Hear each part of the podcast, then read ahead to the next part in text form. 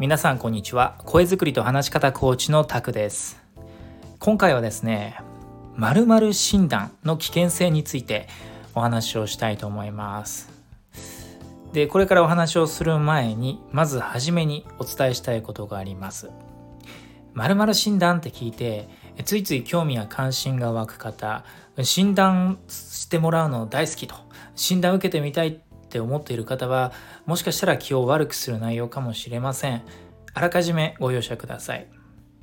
でもどうしても僕が思ったことなんでお話ししたいと思います。でもこれはあくまで僕の持論であり個人的見解です。これ正解不正解を決めるつもり,、ま、つもりはないです。こうなんじゃないかなこういう考え方もあるんじゃないかなっていう僕自身の思いですのでどうかそれをご理解の上お聞きいただければなと思います。大前提として皆様それぞれの価値観や考え方があること。僕はこれを尊重します。その上で僕の考えをこれから述べますのでどうかフラットな気持ちで最後まで聞くだけではなく考えながら、はい、聞いてほしいなと思います。ということで〇〇診断の危険性についてお話をしたいと思います。〇〇診断って何？って思いますけれども〇〇診断死んだものって結構流行ってますよねずっと昔から流行ってますよね例えば血液型診断とかあと多いものだと性格診断とか、まあ、誕生日、まあ、占いとか言われてますけど誕生日で何とか診断をするとか生命判断とかも診断ですよね。あとは歴史上の人物診断とか動物診断とか何かに例えたらとかキャラ診断みたいな他にもビジネス系だとエニアグラムとかあとは16パーソナル診断とかソーシャルスタイル診断みたいなものも最近よく聞きます。まあとにかく世の中〇〇診断多すぎって思うことがあります。自分どのタイプなんだろうとかあ有名人のあの人と自分同じタイプだとかああ私何タイプなんだって診断して一喜一憂するじゃないですか。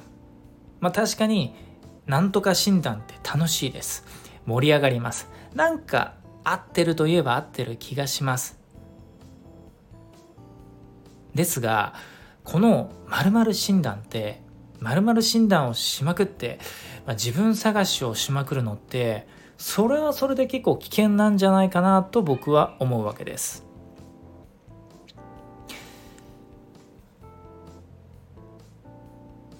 それってぶっちゃけ〇〇診断っていう他人軸で自分自身を型にはまはめちゃってるんじゃないかなって思うからです。これって結局自分軸じゃないんじゃないかなって思います。なぜかというとこの〇〇診断ってどこかの誰かがどこかの統計やデータをまとめて勝手にタイプ分けしたものじゃないですか。正直信憑性も確認もしようがないですし血液型も動物占いもその他よくあるなんとかタイプ全て4つだったり6つだったり8つとか14とか16とか18とかっていう、まあ、大体1桁から2桁ぐらいに分類されちゃうわけですよ。つまり人間を一定の型にはめてる感が否めないと思う思うわけです。まあ、という僕も〇〇診断過去やったことあります。時には面白いなと思うこともあります。でも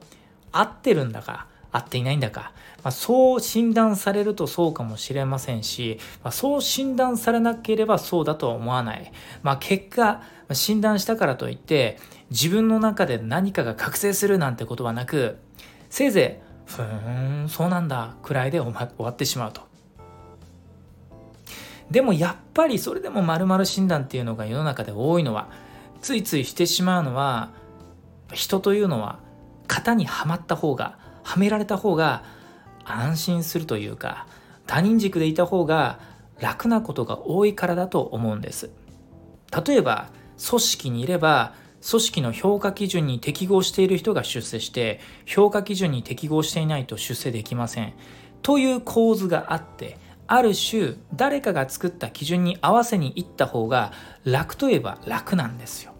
なんでかというと自分で自分の評価をするより誰かに評価された方が嬉しいからです。自尊心が高ま高まるからです。誰しもやっぱり褒められると嬉しいじゃないですか。他方自分で自分を褒めても寂しくなるじゃないですか。よくやった俺。シーンみたいな感じですね。でもあまりにも誰かのご機嫌取りや評価取りに走りすぎると結果他人軸で生きることになりなるというふうに思うことがあります。〇〇診断というのはある種他人軸の象徴なんじゃないかなと思います。誰かが用意した方に自分からハマりに行くわけですから。と聞いて皆さんどう思われますでしょうか？もちろん大前提に述べたように皆様それぞれの考え方あります。何かの診断をしたことによって、まあ、救われたりとか自分自身を見つめ直すことができたかもしれません。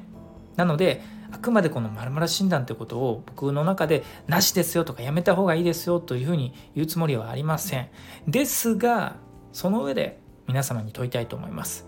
自分軸持てていますか？他人軸に振り回されていませんかと。自分軸というのは他人が決めた価値観やルールレールに縛られたり従ったり流されるのではなく自分の価値観で自分の判断で自分の行動で自分の責任で人生を進んでいくことです。誰かに無理やり渡された仕事ってやる気起きませんしモチベーション下がりますけど自発的にやりたいと思ったことってめちゃくちゃモチベーションが上がります。コミュニケーション力を高めていく上でコミュニケーション力を起点に人生をもっともっとよくよくしていくためには自分軸でいることって相当大切だと思います。自分軸を持ってコミュニケーションを取れる人ってめちゃくちゃ魅力的です。ですから〇〇診断と聞いてあ私何タイプなんだろうと思ったらそれってもしかしたら量産型の自分になりたいと言っていると等しいかもしれません。もちろん〇〇診断ってやっぱり面白い盛り上がります。時には自分を客観視する上で必要なツールだったりします。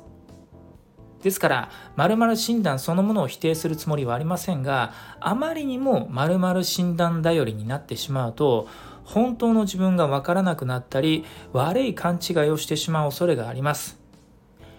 自分自身を〇〇タイプとか〇〇型だけで分析するのではなくちゃんと自己分析をしながら自己研鑽をするっていうのがいいんじゃないかなと思います。誰かと違っていていいじゃないですかと。自分独自のものがあった方がいいじゃないですかと。真似したがるより真似したがる自分より真似される方がかっこいいじゃないですかと。個性というのは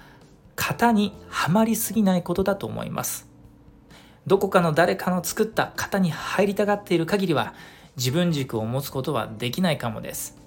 自分というのは誰かに決められるものではなく自分自身で作り上げるものだと思います。話し方は型にはめた方が話しやすいですが自分自身は型にはまらないでください。というお話でした。さあこれを聞いて皆様どう思いましたでしょうか、いろいろな考え方があると思いますが時には自分軸ってどうなんだろうと思った時にこういう考え方普段自分自身が何となくしていることとか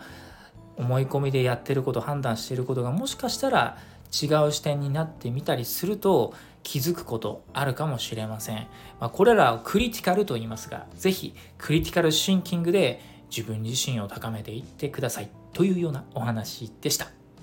以上今日はこの辺りにしたいと思います。最後までお聴きいただきありがとうございました。皆さん今日も良い一日をお過ごしください。また次の音声でもお会いしましょう。声作りと話し方コーチタクでした。それでは。